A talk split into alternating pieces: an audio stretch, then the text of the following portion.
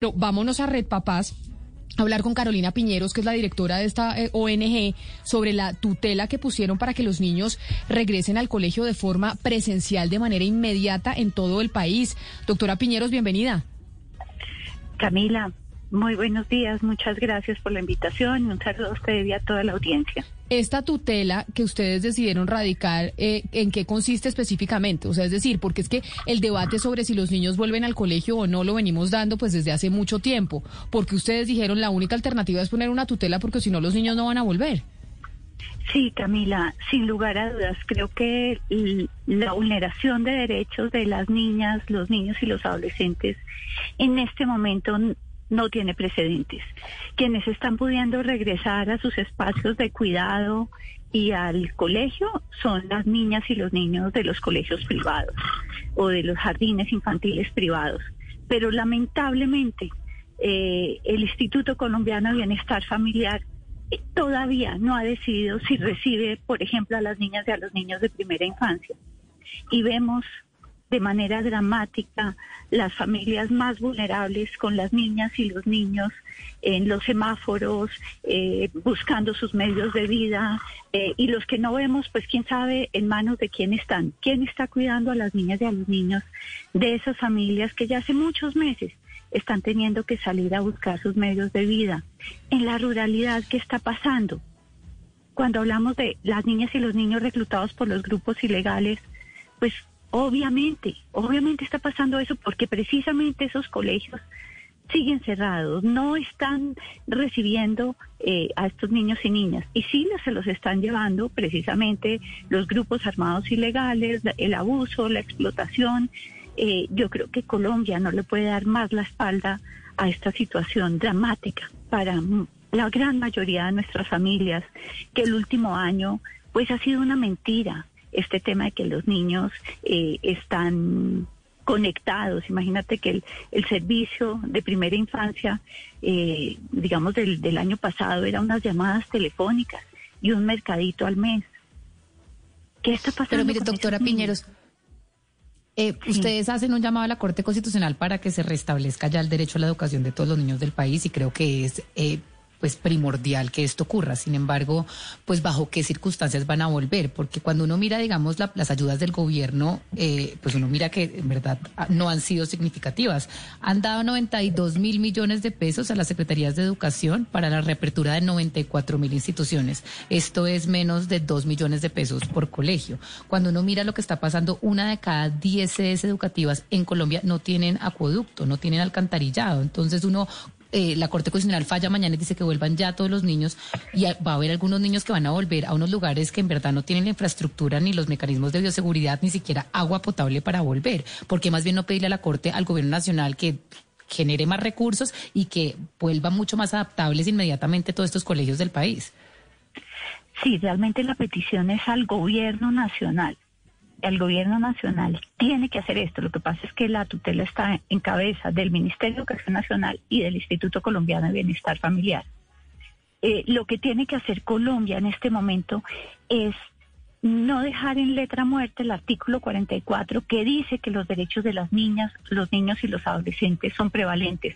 Eso que dices ocurre porque precisamente no hemos visto como prevalentes los derechos de las niñas y de los niños. Creemos que la economía se queremos que la economía se reactive, que las familias vuelvan, que todo el mundo trabaje, pero les, no estamos mirando qué está pasando con los bebés, qué está pasando con las niñas y los niños de esas familias que están teniendo que salir a buscar sus medios de vida, pero no hay nadie que los cuide, no hay nadie que los acompañe, no hay nadie que los eduque.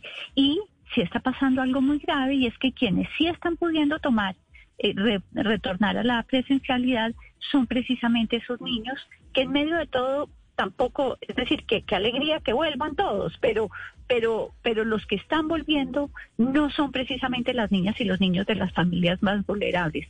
Y es creemos que es obligación del gobierno nacional poner aquí el énfasis y poner en, en ellos y en esas familias necesitadas precisamente ahorita su prioridad. Claro, porque ahí se profundiza la brecha, directora Piñeros. En la acción de tutela que ustedes eh, interponen hay un énfasis especial en los operadores de servicios a primera infancia y hay una crítica muy fuerte que ustedes hacen al Instituto Colombiano de Bienestar Familiar, que a uno le da la impresión, pues ahora con bombardeos y todo, que siempre llegan tarde a restituir derechos y siempre están eh, actuando es después de. ¿Cuáles, según ustedes, en esta acción, los problemas que tiene el Instituto Colombiano de Bienestar Familiar en este, en este reingreso, en esta posibilidad de reingreso que han dejado de hacer o cuáles son los problemas? Pues es que en este momento no se sabe. El ICF no está atendiendo presencialmente a ningún niño o niña de primera infancia. Recordemos que de 0 a 6 años la decisión del país eh, mediante esta ley que llamamos de cero a siempre, es esa atención integral a las niñas y a los niños. Y por eso me gusta que esto sea más que educación. Hay que entender que esa eh, atención integral, lo que estamos pidiendo mediante esta tutela es que se vea como un servicio esencial a la primera infancia. Es decir, hay un tercer pico, este servicio no se debería dejar de prestar nunca presencialmente para esas familias que no tienen ninguna otra opción. Porque recordemos que precisamente es el ICF el que presta el servicio a esas personas y esas poblaciones más vulnerables. Cerrarles las puertas, que es lo que se hizo desde hace, hace, hace un año, pues ¿qué hace? Se les manda un mercado, se les manda un WhatsApp. Eso, eso, eso no está protegiendo efectivamente a las niñas y a los niños. Entonces, una solicitud muy clara es identificar esas familias más vulnerables y prestar un servicio esencial, un servicio presencial para ellos y para ellas.